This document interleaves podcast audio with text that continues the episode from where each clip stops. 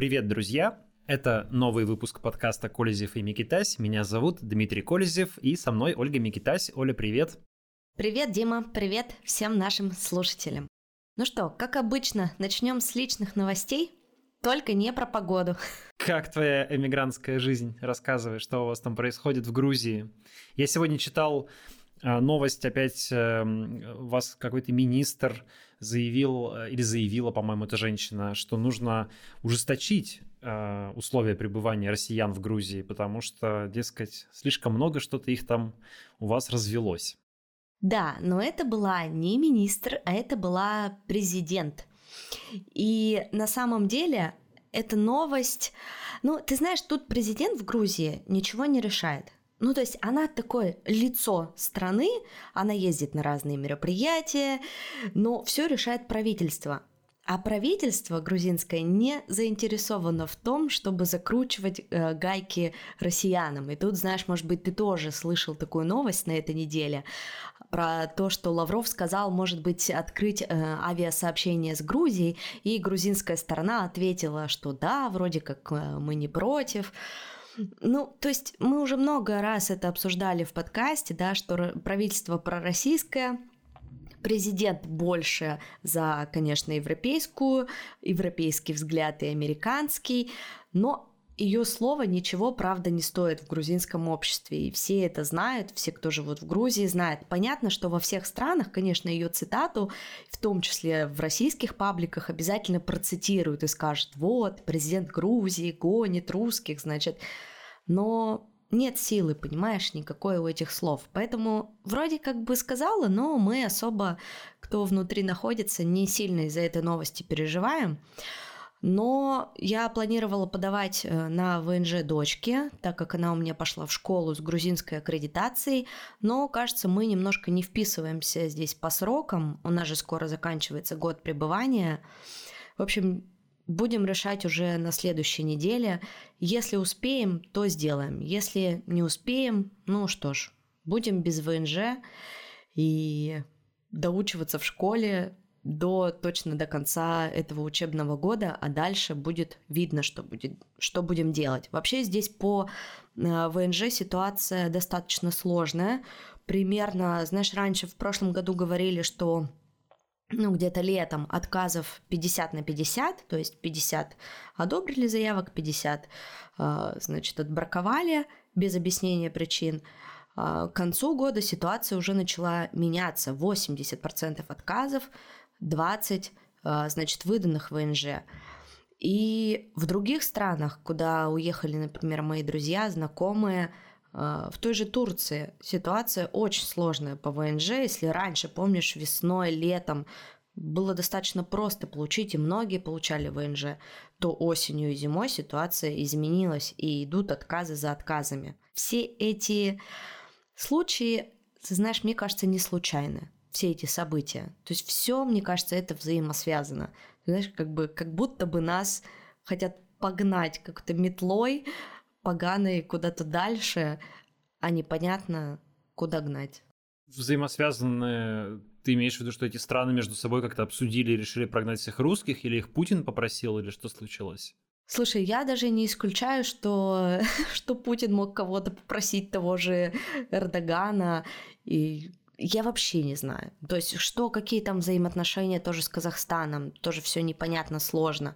Но то, что все это происходит вот сейчас в один момент, еще и когда накануне ну, мы слышим такие новости о том, что вот-вот-вот-вот будет мобилизация, и, значит, и призовут очень много народу, и тут отказы, отказы, отказы. Ну, в общем, достаточно такая тревожная ситуация, конечно, для всех, кто уехал. Возможно, это связано, не знаю как, но вот как-то где-то внутри мне почему-то так кажется, что это все случайности и не случайны.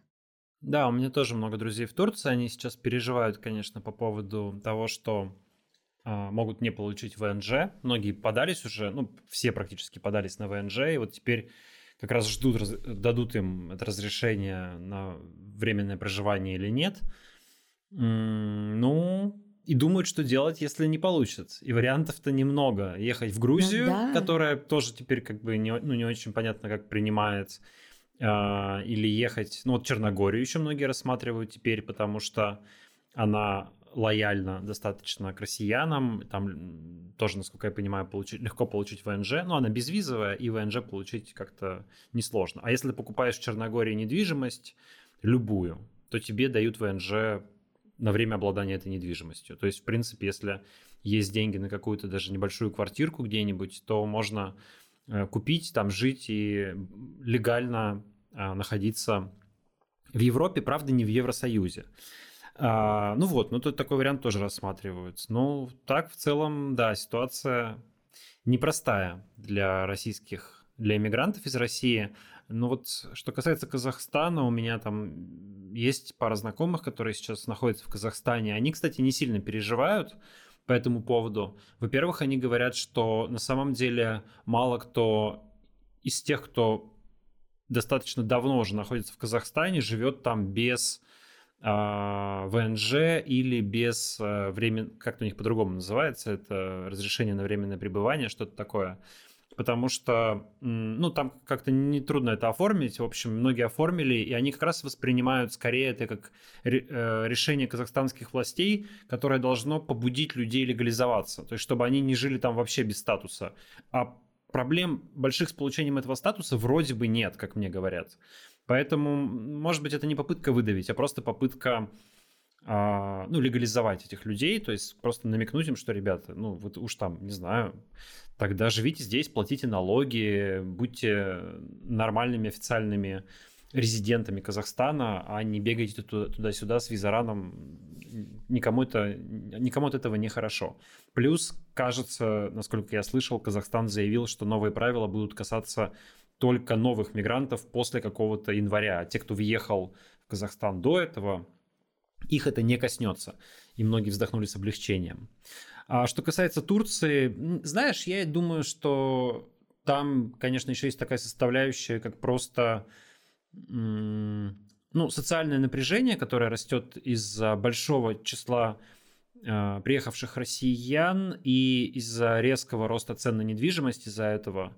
Я вот некоторое время назад читал статью в Нью-Йорк Таймс про Анталию. Там же сейчас большое количество русских. Вот все мои друзья практически там находятся. Я сам там прожил два месяца после начала войны.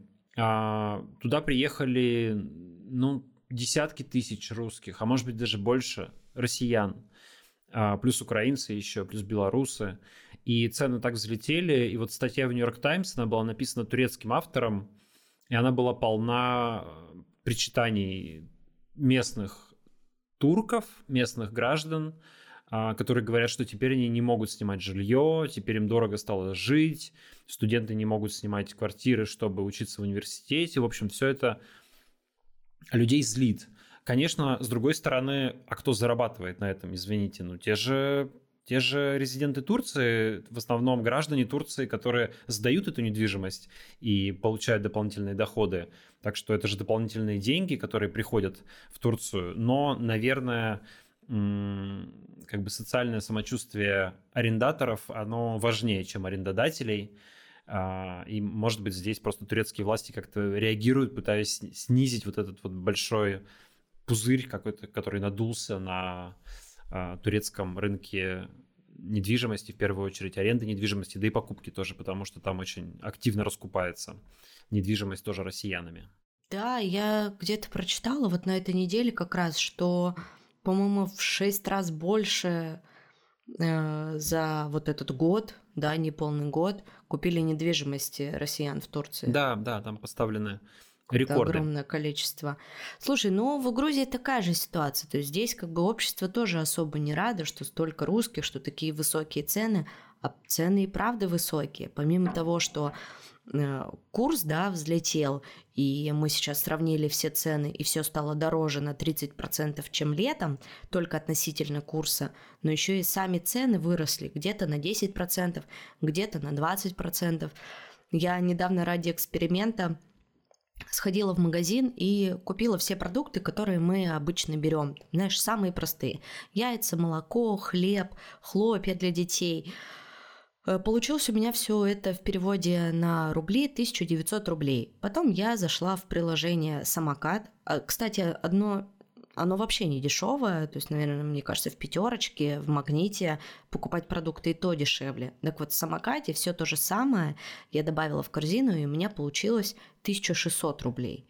Ну, то есть... То есть в Грузии дороже, чем в России, правильно? Я тебя понял. Да, это же, эта же корзина у меня получилась ну, где-то на 300 с копейками дороже рублей. То есть для Грузии это, ну, вау, удивительно. Все всегда говорили, что Грузия это очень дешевая страна. Слушайте, ребят, уже давно нет.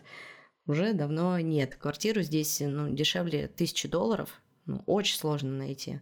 Ну, это, кстати, дороже, чем в Литве сейчас, потому что здесь ну, мы снимаем вот чуть дешевле, за 900 евро мы снимаем квартиру в центре города, и это как бы, ну, когда мы снимали, считался очень хороший вариант, потому что обычно люди дороже тысячи снимают.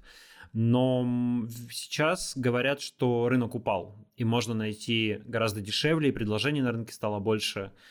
А, ну, потому что, видимо, уехало много украинцев обратно в Украину, и такой волны русских уже нет, потому что все приехали, новые квартиры не арендуют, поэтому, в общем, а, здесь с недвижимостью стало попроще. Ну что, давай перейдем к новостям. Давай. Новостей на этой неделе было вроде много, а вроде бы и не очень много на самом деле. На самом деле, деле да, какая-то неделя такая не то чтобы сильно насыщенная. То есть, наверное, главным информационным фоном, я бы сказал, ну, по крайней мере, с моей точки зрения, было последствие того, что произошло а, вот в те выходные. То есть, конечно, атака на Днепр и а, разрушение подъезда в жилом доме, гибель более чем 40 человек. 46 человек по последним данным. И еще есть пропавшие без вести. по-моему, да, детей. Вот, это, конечно, э, ну, тяжелейшая история, безусловная ответственность и вина российских войск, российской армии, России. Э, и вещь, которая лично меня как-то на фоне всего этого ужаса вдохновило, что ли, или порадовало немножко, это вот те стихийные акции э, скорби, траура, которые начались в городах России, в крупных городах. Все началось в Москве. Москве, да, в Питере. В Москве, где к памятнику поэтессы Леси Украинки понесли цветы. Памятник стоит э, недалеко от Кутузовского проспекта за гостиницей «Украина». Там вообще такое как бы украинское местечко, там какие-то украинские названия улиц, ну вот э, много всяких топонимов, которые как-то связаны с Украиной. И, э, видимо, люди пошли, ну, выбрали это каким-то символом, кто-то вот догадался туда принести цветы, об этом рассказали журналисты, это появилось в соцсетях, и люди туда пошли, пошли, пошли, их стало больше, цветы приносили, там появилась полицейская машина, нескольких человек задержали, но, впрочем, обошлось как-то без жести. То есть, по-моему, четверо были задержаны, а, их как-то быстро отпустили, и люди продолжали идти, периодически эти цветы убирали, детские игрушки убирали, но никого больше не вязали, как-то не препятствовали этому. И вот, по-моему, там продолжается даже на данный момент э, вот этот ручеек людей, которые периодически приходят с цветами. В соседних магазинах закончились гвоздики, а, и люди оставляли таблички с э, бумажки с надписью «Днепр», с датой э, этой страшной ракетной атаки. Наверное, может быть, многие видели такие пронзительные кадры женщины, которая упала на колени рядом с этим э, мемориалом народным и плакала так вот, э, упав ниц как бы к, к ногам этого памятника.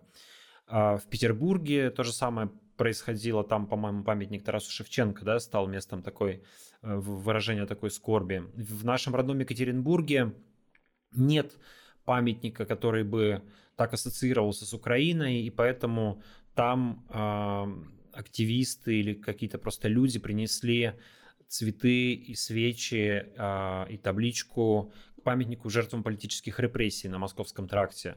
Но это, в общем, было неплохо для, ну, как просто какая-то акция выражения, хотя а, жители Екатеринбурга знают, что это не то, что непроходное место, это вообще за городом, можно сказать. То есть туда нужно специально ехать по московскому трасс, тракту на машине или на автобусе. В общем, туда не, не, не такое место, куда можно просто заскочить после работы и, и принести гвоздички. А, и поэтому, ну, вряд ли это может стать таким народным местом, куда люди будут приходить, но тем не менее это тоже случилось. И в некоторых других городах такое тоже происходило. Э, я с радостью увидел несколько видеоинтервью людей, которые приносят эти цветы, которые говорят на камеру, и они не боятся. То есть они говорят открыто о том, что это преступление, что это ужасная вещь, которую совершила российская армия, что это война, э, это совершенно ужасная вещь. И, ну вот, мы привыкли считать, что все оцепенели и живут в каком-то страхе, но вдруг мы увидели, что нет, как-то люди все равно вот это ужасная э, трагедия их задела, и они пришли и даже дают интервью журналистам, говорят с, с лицом, не прячась, не опасаясь, ну, может быть, опасаясь за, за э, свое будущее, но считая, что это важнее страха, что это сильнее их страха. И, в общем, это какую-то надежду дает. Да, правда, ты пока рассказывал, у меня даже такие немножко мурашки, знаешь, шли по спине, и я тоже в этот момент думала о том, что, ну, может быть, правда, не все еще потеряно, и, и что-то еще возможно изменить, что-то еще возможно сделать, что-то еще можно как-то, знаешь, повернуть и перевести на те рельсы в ту точку, в которой мы все пошли не туда. Развернуть и исправить уже, конечно, ничего невозможно, на мой взгляд, но просто сам тот факт, что в России есть люди, которые да. а, считают происходящее злом, хотят, чтобы это остановилось, сопереживают украинцам и готовы идти на определенные риски ради этого. И открыто говорить об этом, это какую-то надежду дает о том, что ну вот есть некие здоровые силы в России, в российском обществе, есть люди в здравом рассудке, а, да, сейчас они подавлены, да, их заставили замолчать, но в какой-то момент эти силы могут проснуться, эти силы могут стать опорой для каких-то изменений, драйвером этих изменений. В общем, это какое-то напоминание о том, что Россия не закончилась. В ней есть еще люди с большой буквы, и значит, есть какое-то будущее. Это правда. Ты знаешь, все это еще, все эти кадры дома в Днепре очень напомнили мне э, кадры начала двухтысячных московских терактов. И... 99-й год на самом деле.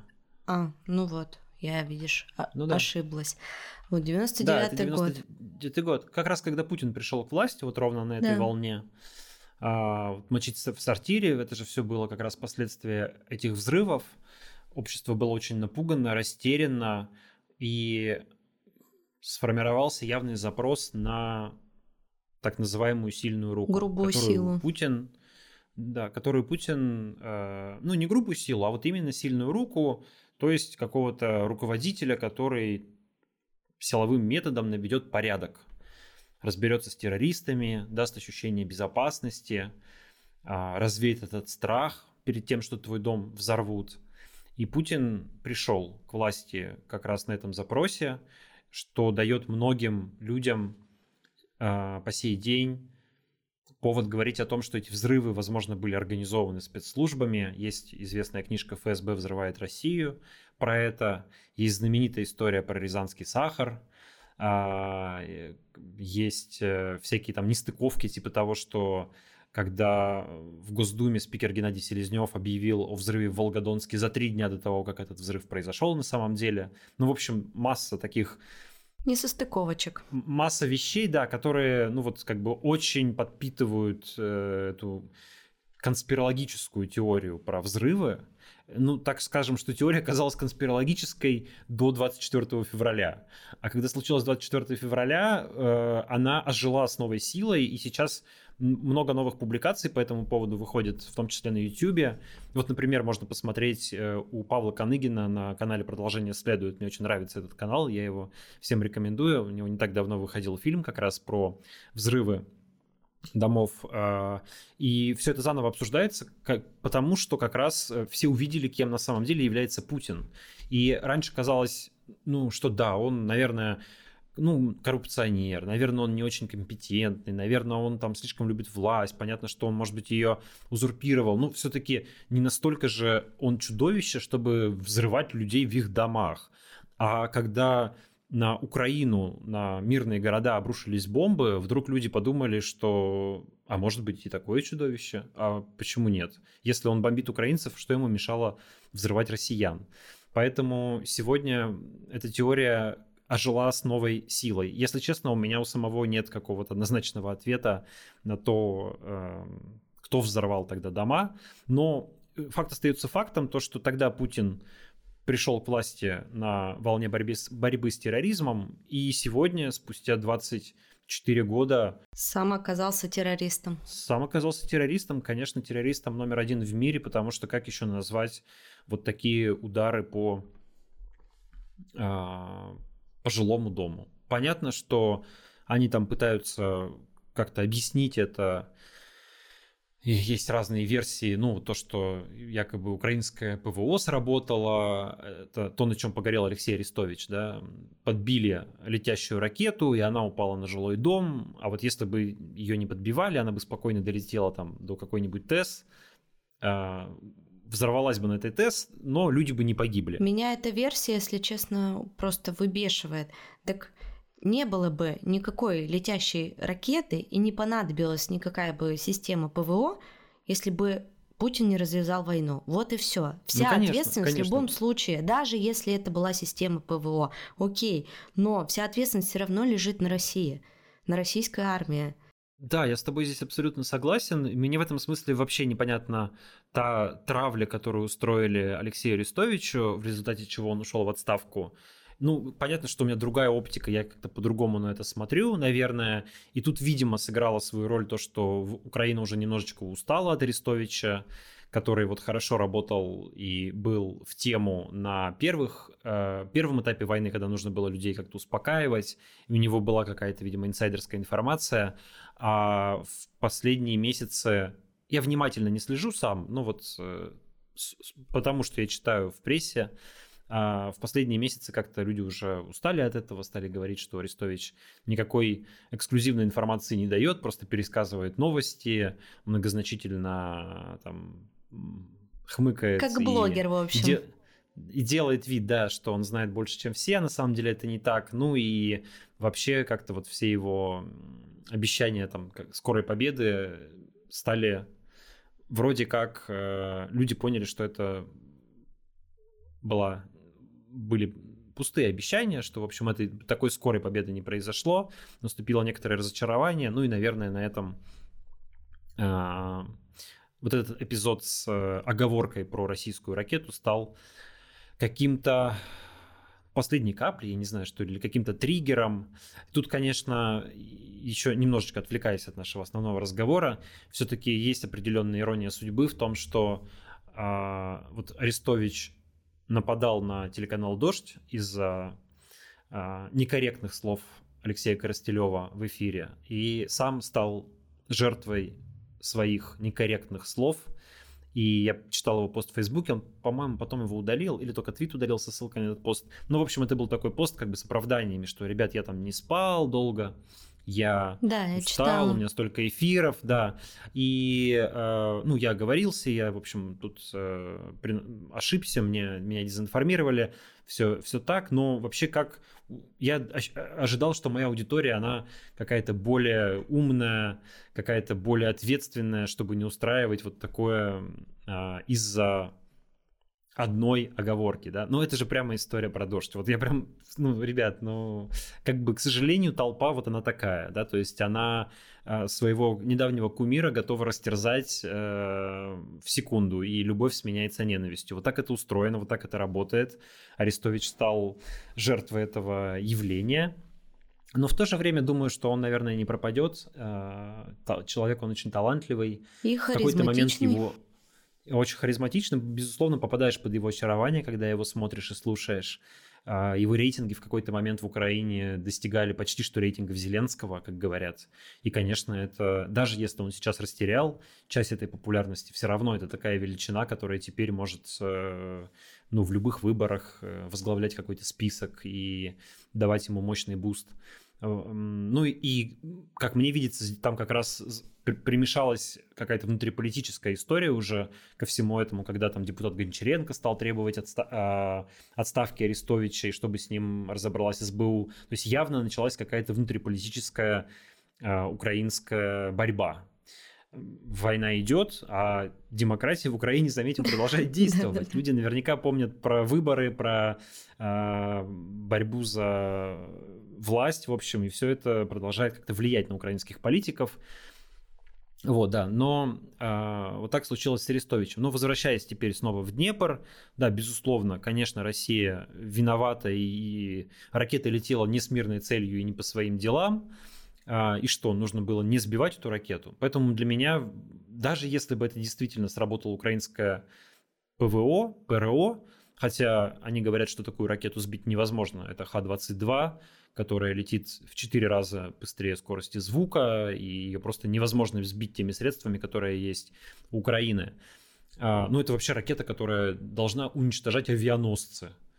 Она поэтому неточная, или даже целые авианосные группы. Она поэтому неточная, и поэтому э, летит со страшной скоростью и силой. Да? То есть э, она там плюс-минус 500 метров может попадать от цели. Но когда ты целишься в авианосец, и когда она нанесет ядерную боеголовку, она вообще-то с ядерной боеголовкой должна быть, тебе не очень важно, ты 500 метров левее или 500 метров правее попал. А когда целишься в какой-то объект в жилой застройке, да, предполагается, что ракета, возможно, летела а, в соседнюю ТЭС, до которой там 3 километра, то, в общем, это может, конечно, иметь значение. Но в любом случае виновата в этом, конечно, Россия.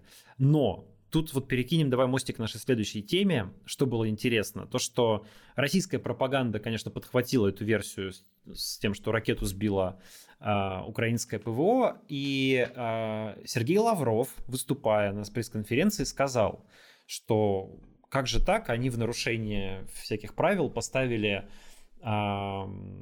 батареи противоракетной обороны в жилой застройке. Так делать, дескать, нельзя, это ставит под угрозу гражданское население.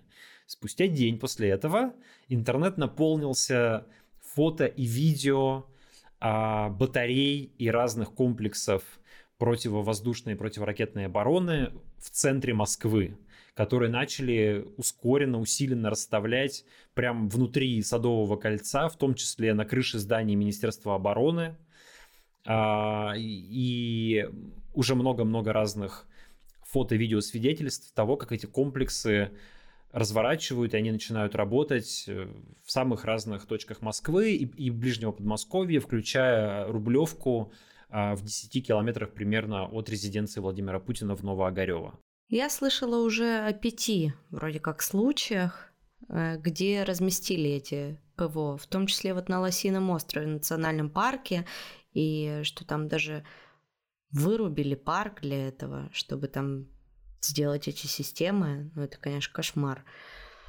И ты знаешь, эта новость, ну, она такая довольно, ну, странная для меня. А что у нас Москва плохо охраняется? Зачем есть дополнительные системы ПВО? Они чего-то боятся? Они чего-то знают, чего мы не знаем? Ну, во-первых, они, она действительно охраняется, вероятно, э, недостаточно хорошо. Ну, если вспомнить те случаи с Энгельсом, то да. Да, ну, Энгельс не Москва. Ну, вообще считается, что Москва, там, она прикрыта как бы ПВО всегда, по идее. То есть это объект, который охраняется ПВО.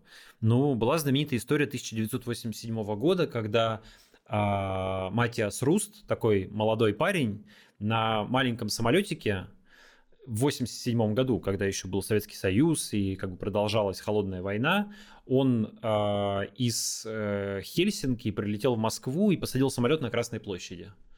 Вот как бы и его, его ну, вот такой любительский маленький самолет. И он пролетел через все ПВО, его никто не сбил.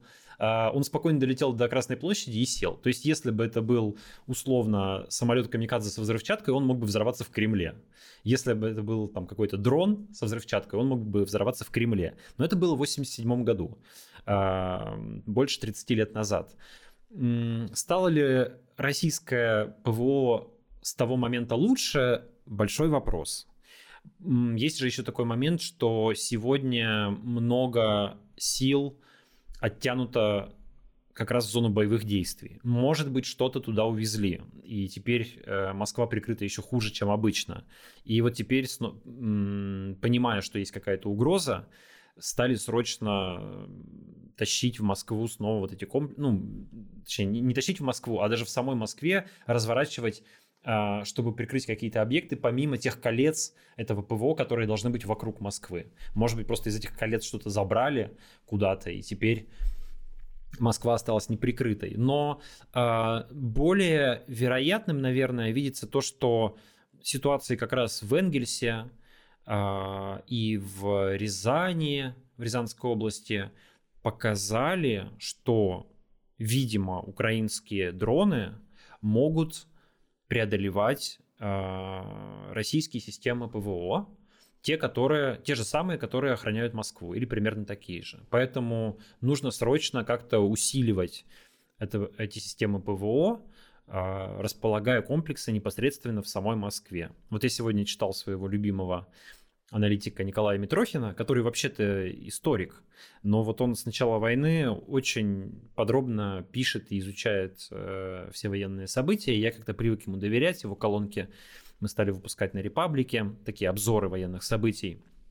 Вот он как раз э, писал, э, что, судя по всему, у украинцев есть где-то примерно 2000 дронов э, камикадзе, которые многие из ну, которые, возможно, способны преодолевать а, систему ПВО, или, по крайней мере, они могут, если их запускать партиями, то они могут, э, первая партия может на себя принимать удар ПВО, ПВО отстреливает ракеты, а потом следующая партия дронов, да, летит и э, наносит удары по какому-то объекту. Это может быть объект в Москве, это может быть здание Министерства обороны, это может быть резиденция Путина в Новоогарево, это может быть Кремль, это может быть теоретически что угодно.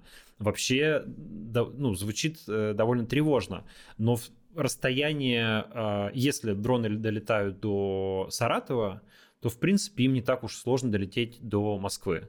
Нет э, какой-то разницы в разы там или, или порядка это сопоставимое расстояние.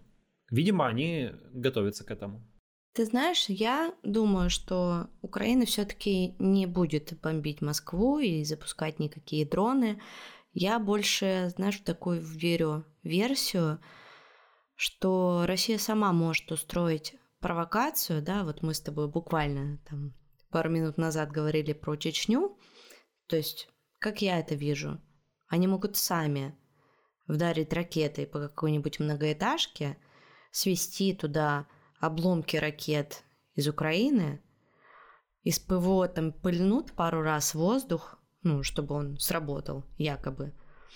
Ну и таким образом поднимут патриотический дух перед новой волной мобилизации и новым большим наступлением.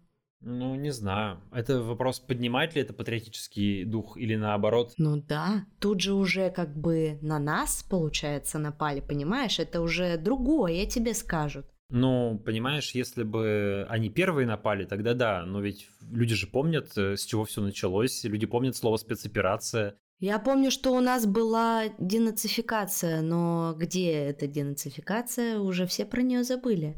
У нас все на ходу, понимаешь, меняется. Люди помнят, как Путин говорил, что все идет по плану, и просто если начнет что-то взрываться в Москве, мне кажется, э, вопросы будут скорее к Путину, чем к Украине, потому что почему Украина что-нибудь взрывает в Москве, вообще всем понятно будет.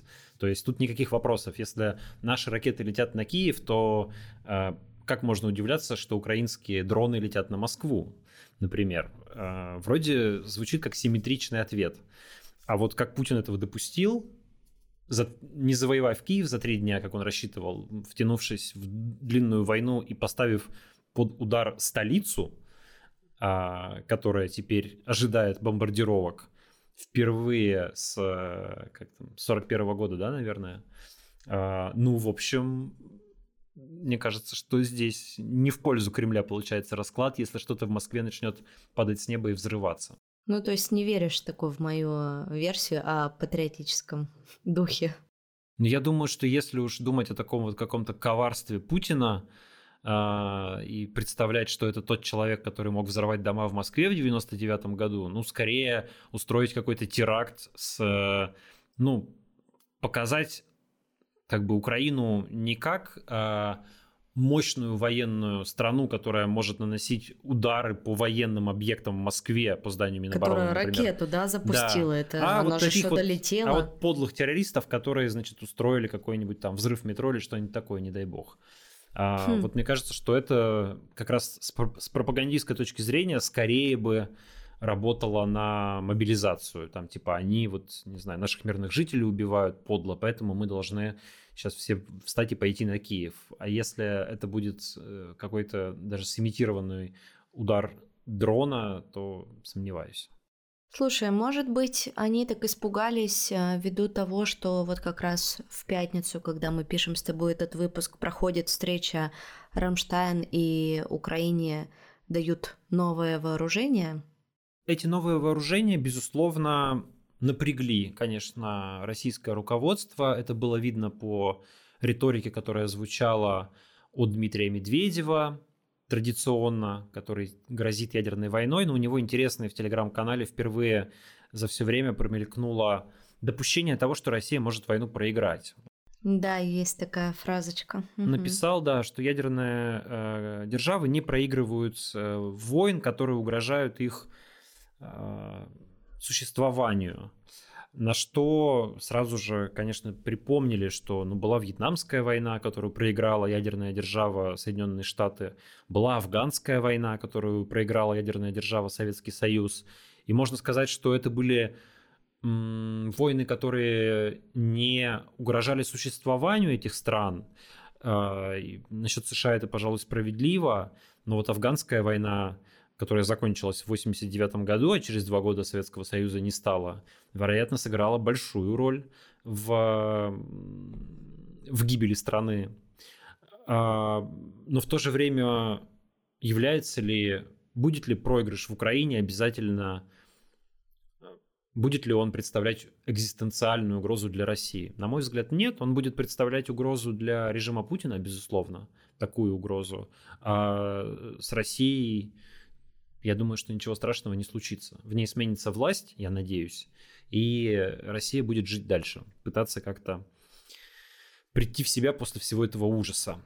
Но, а, возвращаясь к оружию, вся эта риторика, вслед за Медведевым еще был посол в США Антонов, который тоже так стал там намеками говорить на эскалацию. А, патриарх Кирилл. А что он сказал? Я не слышала, что он сказал, кстати. Патриарх Кирилл сказал, что, дословно сейчас не процитирую тебе, потому что под рукой нет цитаты, но он сказал, что мир может быть э, уничтожен, если Россия будет проигрывать. Ну, в общем, примерно так же, как Медведев, да, в переводе на русский язык, если вы будете помогать Украине так, чтобы она добилась победы, то есть нашего поражения, то мы можем применить ядерное оружие. Кому нужен мир без России, да, вроде? Как у Путина, да, примерно. Но вопрос про Россию-то никто не, не задает. Все же только говорят про то, что Украина должна освободить свои территории, а пропаганда, Кремль, Путин, точнее, его аватары в виде Медведева, в виде Кирилла, они вот пытаются так это перевернуть, чтобы люди воспринимали возможное поражение России в украинской войне, в захватнической войне, как угрозу самой России. А в чем угроза самой России? Ребят, вы захватили чужую территорию, отдайте ее и живите дальше спокойно. Ну, в смысле, страна Россия. Все, отойдите к границе обратно 91 -го года, верните аннексированный Крым, Донбасс и живите спокойно. Развивайте свои территории, стройте школы, больницы, дороги. Я нашел цитату Кирилла.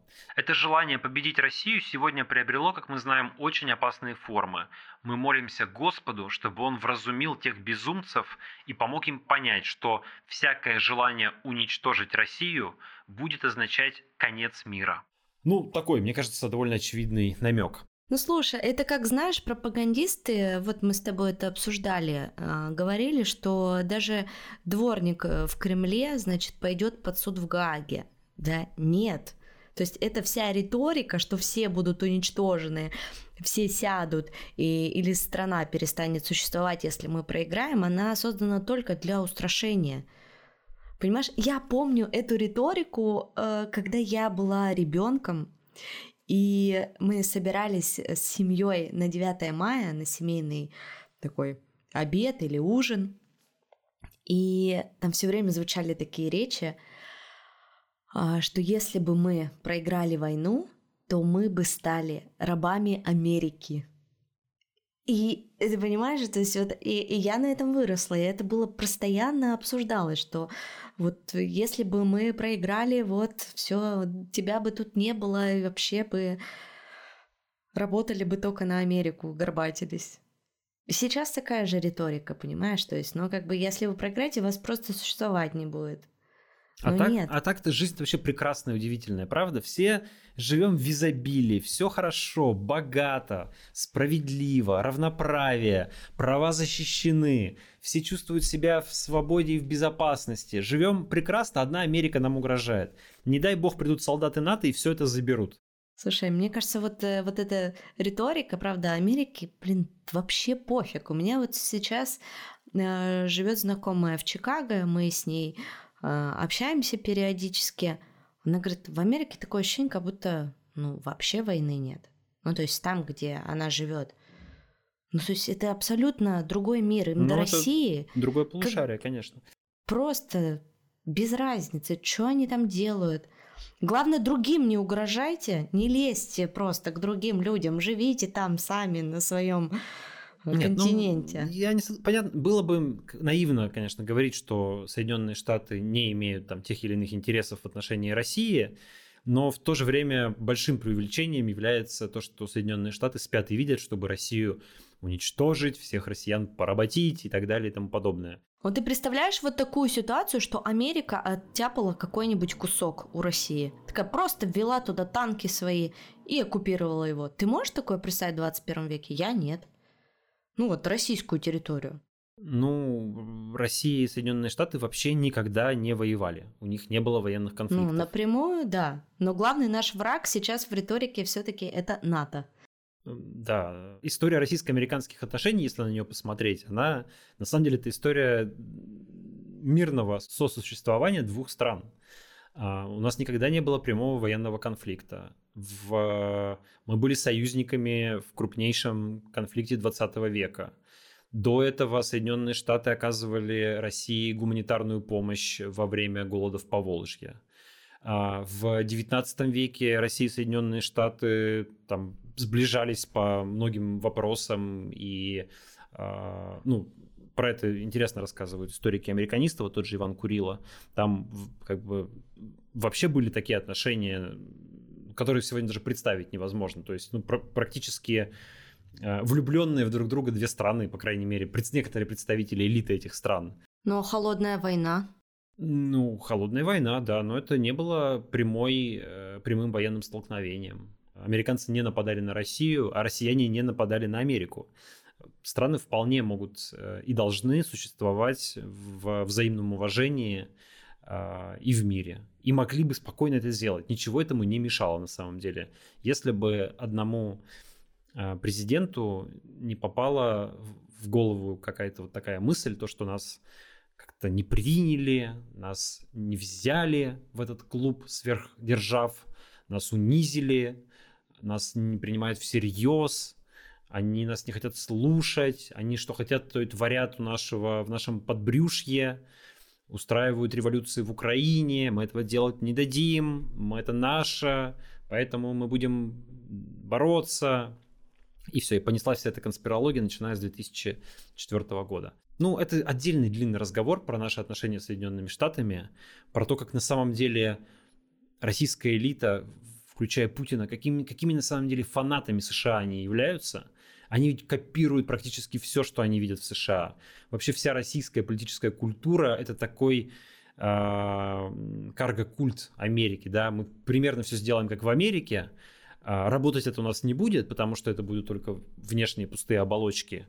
Но вот мы, у нас же так же, как у них, смотрите, да, поэтому мы не менее крутые, мы не менее классные. Там, не знаю, ну, примеров много. Праймерис Единой России, да, откуда появилась идея? Ну, праймерис американских партий. Только у них это реальная процедура, где реально люди соревнуются, а у нас э, имитация или коррумпированная процедура, где избиратели привозят автобусами. Или там тот же закон об иностранных агентах, да, Путин же прямо ссылается, что мы этот закон приняли, потому что у американцев есть такой закон. Только там он работает совершенно по-другому и Russia Today, признанная иностранным агентом в США, а, не должна вешать никаких там дисклеймеров у себя на сайте о том, что она является иностранным агентом. Ну а в России поня... известно, да, к чему это вышло. Сегодня иностранным агентом наз... называют в наказание там Артура Смольянинова за то, что он не то сказал в интервью. Ну и так далее и тому подобное. Да? Это каргокульт, причем одновременно это обратный каргокульт. То есть мы у себя создаем какую-то фикцию вместо реальных демократических институтов или практик, и мы верим, что у американцев это тоже фикция. То есть у нас выборы не настоящие, и у нас СМИ не настоящие, да, ну, те, которые Кремлем контролируются, они пропагандистские. Мы так сделали, и теперь Путин еще верит, что и в Америке все не настоящее, что в Америке тоже выборы не настоящие, потому что у нас они не настоящие. Это реально как бы спираль сумасшествия. Слушай, тебе не интересно на YouTube сделать такой ролик? Мне было бы интересно посмотреть. Да, интересно, надо записать. Э, но вообще у нас есть ну, в общем, я сейчас готовлю как раз тоже ролик про там, всякую путинскую конспирологию. Вот он скоро будет. А возвращаясь к вооружениям. Ну, надо сказать, что вообще встреча на базе Рамштайн, кажется, пошла ну, не по тому сценарию, по которому бы хотелось Украине. То есть там не было принято очень важного решения о передаче Украине танков «Леопард-2». Это те самые немецкие танки? Да, это те самые немецкие танки, которые очень просила Украина у Германии. И они есть еще у других стран, но по правилам НАТО Германия должна дать разрешение как производитель этих танков на то, чтобы их передавали Украине. Германия пока не делает ни того, ни другого. Там у них новый министр обороны, которого зовут Борис Писториус, а, и ожидали, что, может быть, он как раз примет решение о передаче танков, потому как предыдущий министр ушла в том числе э, на фоне ну, вот, критики за то, что Германия слишком нерешительно действует и никак не даст Украине эти танки. Но и сегодня на встрече в Рамштайне как раз министр обороны Германии сказал, что нет, пока э, немецким решением, немецким правительством это решение не принято, поэтому он не может его озвучить. Он сказал, что работа в этом направлении ведется, что э, готовится, ну, эти там танки описываются, как бы готовится какая-то, в общем, готовится вся бюрократическая работа проводится для того, чтобы, если будет принято решение их быстро передать, но самого решения пока не принято. Слушай, у немцев всегда все очень долго, даже просто в бытовом плане они настолько, Такое знаешь, есть, какие-то вот да. такие вот скрупулезные, такие занудные. А вот слушай, а вот ты как думаешь, почему они не дают эти танки? В чем затор? Там Чего не только, боятся? конечно, бюрократический вопрос. Ну, во-первых, в Германии а, отношение общества к этому неоднозначное. Там примерно пополам по опросам люди, а, те, которые поддерживают усиление помощи Украины, и люди, которые против усиления помощи Украины. Почему эти люди против усиления помощи Украины, Украине? А, по разным аспектам. Кто-то из них боится эскалации, и они слышат эти угрозы, которые звучат из России, в том числе по поводу ядерной войны, и они думают о том, что российская ядерная ракета может прилететь в Берлин, если война, если Россия будет проигрывать войну. Они не думают, что если Россия выиграет войну, то, как э, говорит этот наш пропагандист Соловьев, что наши танки будут в Берлине. Нет, я думаю, так никто не думает, потому что вопрос ведь не в том, выиграет ли Россия в чистую или проиграет в чистую. Вопрос в том, а, каков будет, какова будет степень поражения России, скажем так. Потому как, э, ну, очевидно, что Россия уже проиграла по сравнению с теми целями, которые явно ставились Путиным в начале. Не получилось не взять Киев, не оккупировать значительную территорию Украины. Э, и поэтому теперь вопрос стоит примерно так. Сможет ли Россия оставить за собой оккупированные территории или оккупировать еще чуть больше территорий, ну, контролировать хотя бы Донбасс и сохранить за собой Крым. Или украинцы прогонят э, россиян до границы 91 года. Вот в этом вопрос, а не в том, что российская армия сметет Украину и двинется в Европу. Всем понятно, что этого ну, не произойдет, что никакого конфликта прямого с такими обычными вооружениями России и НАТО не произойдет, потому что Россия такую войну проиграет. Единственное, что может сделать Россия, это угрожать ядерным оружием. Вот с этим трудно что-то сделать. Ну так вот, в Германии есть люди, которые этого опасаются, а есть, с другой стороны, люди, которые боятся, что э, если, Укра... если Германия поможет Украине своим оружием, то у нее не останется вооружений для своей защиты а, потому как э, Германия ведь очень сильно экономила в последние годы на обороне, недофинансировала ее, и германская армия, германские вооружения сегодня ну, далеко не в таком состоянии, чтобы вести какую-то войну, если она, не дай бог, начнется. Вот такого масштаба, как украинская война, например. И какие-то граждане Германии просто переживают по этому поводу. Но с другой стороны, они не думают, что э, все-таки война дойдет до Берлина. Ну, вот что-то как-то неоднозначно. Ну, вообще не думаю, да. Ну, трудно такое представить на самом деле. Ну, тем не менее, э, они видят, что происходит в мире. Они опасаются, может быть, что в будущем такая война когда-то может случиться. То есть Россия накопит сил и через там сколько-то лет, например, попробует э, пойти в атаку на европейские страны. Ну, согласен, здесь есть определенное противоречие, а, но главное то, что в немецком обществе вот порядка около половины а, граждан не поддерживают идею усиления помощи, а другая половина, наоборот, поддерживает. Есть определенный раскол в немецком обществе, поэтому и правительство находится под давлением с двух сторон. А, какое бы решение они ни приняли, половине жителей Германии это не понравится. Это такая неприятная ситуация для немецкого правительства. А, судя по всему, есть еще и какое-то сильное нежелание а, окончательно испортить отношения с Россией как с государством. Немецкий бизнес имеет обширные интересы в России. Далеко не все немецкие компании ушли из России. Многие немецкие компании насколько я понимаю, надеются, что война закончится и можно будет возобновить э, работу в России и получать там прибыли, и поэтому им бы не хотелось сжигать все мосты. Возможно, поэтому, как пишут британские, американские СМИ, э, канцлер Германии сказал, что сказал э, американцам, что они поставят свои танки Леопард, если американцы поставят Абрамсы. Типа мы не хотим м, сами сами отдавать тяжелые танки, ну вот если американцы первые это сделают, то, дескать, вслед за американцами мы уже можем на это пойти. Все, конечно, так иронически и снисходительно обсуждается. Американцы тоже не хотят давать Абрамсы.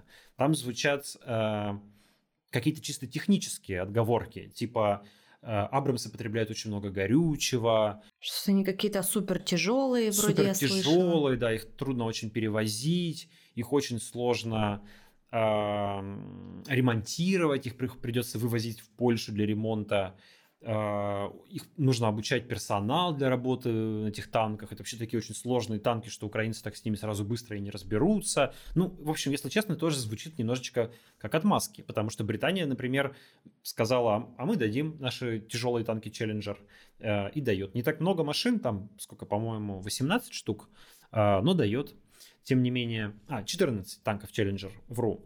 Такое ощущение, что все вот это накачка вооружений и вообще просто, знаешь, такой какой-то воздух вокруг, ну такой свинцовый какой-то, тяжелый, и как будто бы все находятся вот сейчас в предвкушении еще чего-то более масштабного и ужасного. Нет у тебя такого внутри ощущения?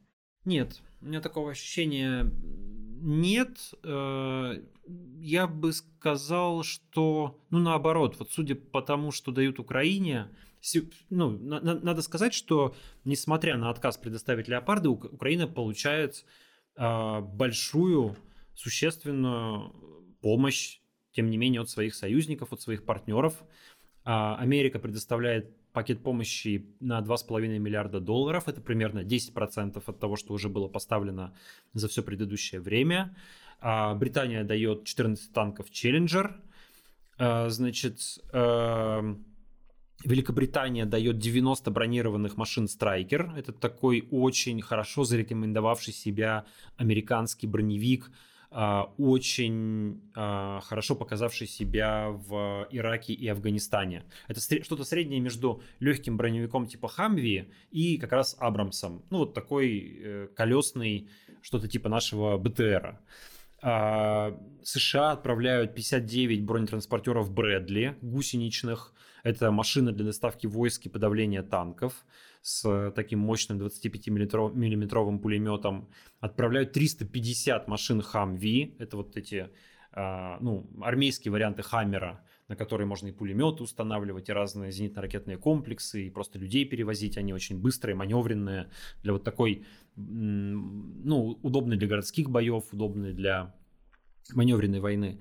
А, отправляют 200 бронеавтомобилей «Сенатор» из Канады, а, поставляют судя по всему, насколько я, по крайней мере, понял э, отчетность, э, отчеты, которые приходят с, с Рамштайна, новой батареи Patriot, э, поставляют норвежскую систему NASAMS, такая довольно новая разработка, система ПВО малого и среднего радиуса действия, которая хорошо себя против дронов показала. Поставляют Старстрейки, это такие современные зенитно-ракетные комплексы малого, малого и дальности до 7 километров, но они очень компактные. Вообще-то обычно они ставятся на, ну, на автомобиль или на какую-то гусеничную платформу, но в принципе их можно даже вручную переносить. Весит там одна штука всего 14 килограмм, выстреливает ракету с лазерным наведением, которая развивает скорость до 4 махов, то есть в 4 раза быстрее скорости звука. Это такая очень э, мощная система для того, чтобы сбивать самолеты или дроны, вертолеты. 8 а, систем Avenger, э, такая зенитно-ракетная система, которая ставится на Хамви, тоже малого, малой дальности действия. Получают дополнительные боеприпасы для Хаймерсов своих любимых, ракеты Brimstone, британский воздух-земля, 600, 600 штук. Дания дает еще 19 самоходок Цезарь, которые очень себя хорошо зарекомендовали.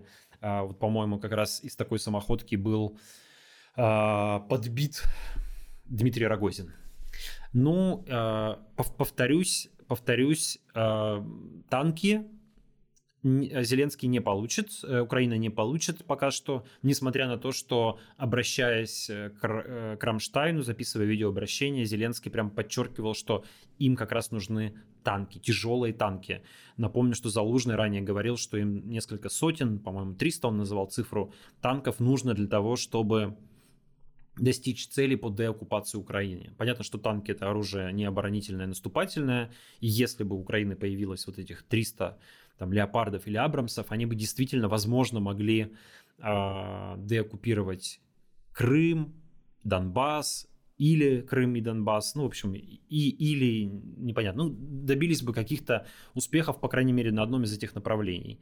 И им этого не дают. Но Зеленский, Зеленский еще просит F-16 истребители, которые тоже могли бы стать таким геймчейнджером в этой, э, в этой войне, но пока про это тоже речи нет, э, по крайней мере, так всерьез не обсуждается. А, что в ближайшее время F-16 могут оказаться в Украине, хотя в перспективе 2-3 года, скорее всего, это случится. Но там еще очень важный момент, что очень долго нужно готовить пилотов. Нельзя просто поставить истребитель F-16 и пересадить в него украинского пилота, который летал на Миге. Его нужно сначала очень долго и довольно дорого учить. Ну вот, э, вот такая ситуация. То есть э, все-таки я бы сказал, что пока эти поставки, они, конечно, поддерживают Украину, помогают ей не проиграть войну, и, возможно, это поможет ей несколько продвинуться и еще где-то оттеснить российские войска, но так, чтобы какой-то предпринять рывок на Крым, например, или на Донбасс, Ну, насколько я понимаю, все-таки этого, скорее всего, пока недостаточно. Но в любом случае все это звучит как то, что Запад наконец-то поверил в то, что Украина очень сильная и э, может выиграть в этой войне.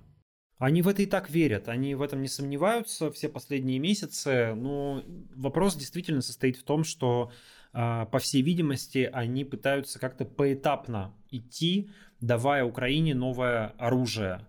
А, может быть, чтобы сразу не создавать какую-то большую эскалацию.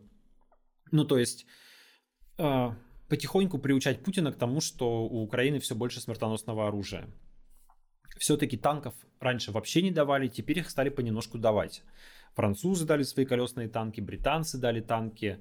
Может быть, поляки все-таки дадут несколько леопардов. Вот. Ну, как-то сейчас эти танки появятся немножко. Может быть, потом Германия как, там не 200 танков даст, ну, может быть, 50. Вот как так потихоньку, знаешь, э, потихоньку лягушечка варится в молоке.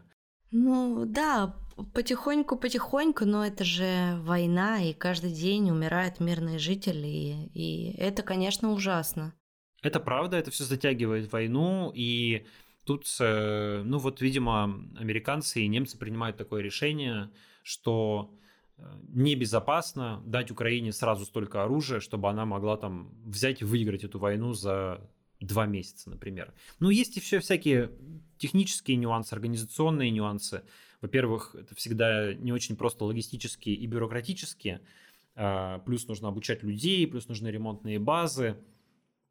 А еще, а, ну, есть опасения, что если сразу много новой мощной техники свалится на украинскую армию, то просто она не успеет это все освоить, не успеет это все начать правильно использовать, это будет стоять на складах, то есть это, ну, как бы превра... может быть уничтожено российскими атаками, и поэтому тоже украинцам, возможно, дают э, оружие постепенно, чтобы они как бы не э, взяли больше, чем могут освоить, чтобы постепенно они переходили на эти новые виды э, вооружений и так далее. Очень надеюсь, что сейчас все-таки эта поставка вооружения принесет Украине новые победы и приблизит войну к ее окончанию. Мы с тобой уже будем заканчивать, потому что мы разговариваем с тобой целый час. И напоследок надо какую-то хорошую новость сказать. Но вот я себе выписала одну хорошую новость. Может быть, ты потом свою скажешь. Или опять скажешь, что моя новость не очень-то и хорошая. Европарламент на этой неделе проголосовал за создание трибунала над Путиным. Я считаю, что это хорошая новость. Вынесла ее себе с восклицательным знаком. Ну, звучит неплохо, но, в общем, Европарламент э, не орган исполнительной власти, понимаешь? То есть это большой европейский парламент, а, ну, в общем, место, где можно говорить и принимать э, разные резонансные, в том числе декларации. Вот типа такой. А, как я понимаю, само по себе это не означает никакого создания трибунала, хотя, безусловно, подготавливает политическую почву и подготавливает а, европейское международное общество, ну и российское общество понемножку к тому, что такой трибунал когда-то может состояться. Он не звучит сегодня уже чем-то невероятным. Если да. еще в начале войны там про трибунал над Путиным как бы так знаешь звучало Дим Шизова немножко, то сегодня ну как он уже все ведущие европейские политики многие говорят о трибунале над Путиным. Еще немножко и об этом начнут говорить, э, не знаю, там президент США, может быть, канцлер Германии. Вряд ли. Пока что они ведут себя осторожнее. Но тем не менее, а, такая возможность есть само словосочетание, как звучит, понимаешь, проголосовали за создание трибунала над Путиным. Просто прям вслушайтесь в эту фразу, какая она приятная, как она много чего-то хорошего несет, какого-то, не знаю, светлого, как бы это глупо, может быть, не звучало. Ну да, ну ладно, хорошо, запишем это в хорошие новости. Давай. А, ну что, будем заканчивать, и я призываю наших слушателей подписаться на нас на Boosty и Патреоне. Выпуски там выходят немножко раньше, если у нас сильно с вами отличаются часовые пояса, то мы выкладываем выпуск примерно в час ночи по Москве. Вот так. А на всех площадках он появляется примерно в 10-11 утра по Москве. На подкаст-площадках. На следующий день, да, в субботу. Да. Если вы наш подписчик на Boosty, то сможете услышать нас немножечко раньше. И на Патреоне. И на Патреоне для иностранных карт, да. да. И подписывайтесь на нас на Apple подкастах, на Яндекс Музыке подкаст наш там еще есть. Оставляйте комментарии, ставьте звезды, оценки. Нам будет с Димой очень приятно. Спасибо вам. Хорошего уикенда, мирного и чтобы вы нашли время отдохнуть. Пока. Всем пока.